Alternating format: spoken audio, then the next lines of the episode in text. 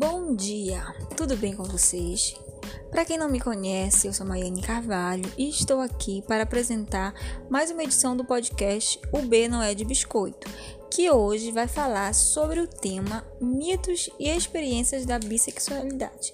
Trouxemos aqui hoje uma convidada mais que especial para discutir junto com a gente sobre este assunto.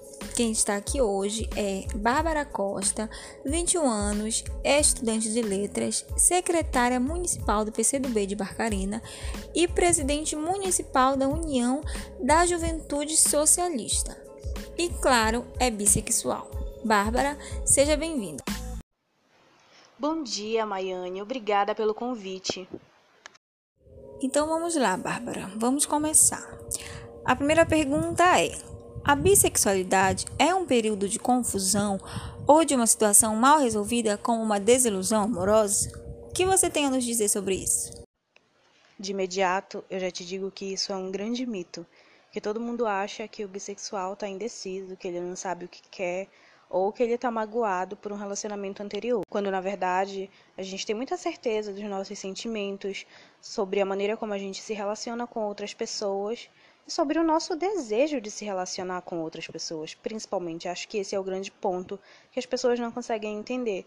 Que ninguém está indeciso, que você tem muita certeza sobre os seus desejos, sobre os seus sentimentos, sobre a maneira como você se relaciona com o outro. A próxima pergunta é: os bissexuais são vistos como promíscuos e infiéis. Qual a sua visão sobre esses estereótipos, hein, Bárbara? Sabe, Maiane, as pessoas têm medo do que elas não conseguem compreender. Nesse caso, o que elas não conseguem entender? A minha liberdade de ficar com quem eu quiser. E eu acho muito interessante quando alguém chega para mim e diz que o bi ele é infiel, porque a pessoa não leva em consideração que o hétero trai, que a mulher lésbica trai, que o gay trai, isso não está relacionado ao fato de ser bi, ou de ser hétero, ou de ser gay.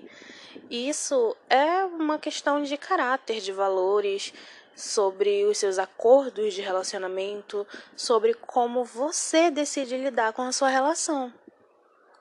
Aí a gente chega nessa visão promíscua.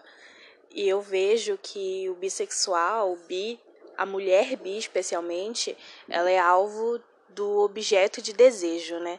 Do fetiche, melhor dizendo. Toda mulher bissexual já recebeu convite para fazer menagem. Então, eu vejo que o bi, ele tá num lugar do imaginário, por conta da liberdade, por conta de, de entender muito bem os seus próprios sentimentos, os seus próprios desejos, as pessoas acabam dizendo que o bissexual é promíscuo, quando na verdade os bissexuais têm relacionamentos monogâmicos, têm relacionamentos com lealdade, com fidelidade, do mesmo jeito que qualquer outro casal. Ser uma pessoa promíscua ou não também não tem nada a ver com ser bi ou com ser hétero ou com nada disso. Mas na real, por exemplo, eu vejo que os homens eles colocam muito a mulher bi nesse lugar de fetiche. Quase todas as garotas bi já receberam um convite para fazer homenagem, para para fazer parte de trisal ou de coisas do gênero. Então, qual é a ideia que se tem da bissexualidade? Que o bissexual, ele fica com todo mundo ao mesmo tempo. É uma pessoa promíscua. E para a gente terminar, eu queria saber de você, Bárbara, como a invisibilização dos bissexuais afeta a saúde mental da comunidade? Ser constantemente questionada sobre quem você é, sobre as suas escolhas, sobre as suas relações, é muito perturbador. E isso faz com que você tenha muitas dúvidas, faz com que você duvide sobre a sua capacidade de se entender, sobre o conhecimento que você tem de você.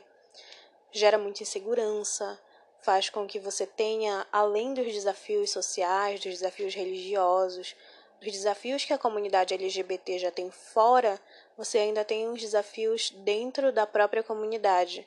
E isso é muito negativo, porque quando você tem desafios dentro e fora da comunidade, você acaba se sentindo sem um lugar. Porque, infelizmente, até dentro da comunidade LGBT, existe o preconceito com o bi. é um lugar que não é bem aceito, vamos dizer.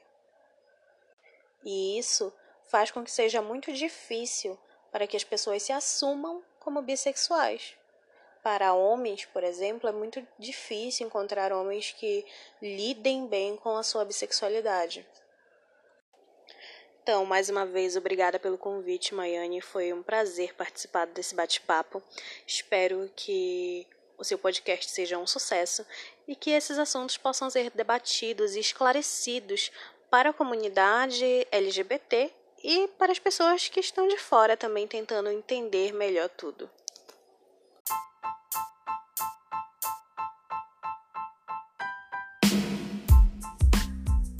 Obrigado, Bárbara, pela sua participação. Bom, gente, esse foi o nosso podcast de hoje e eu me despeço de todos vocês com este recado. Não importa a forma, o que importa é amar. Bom dia, gente.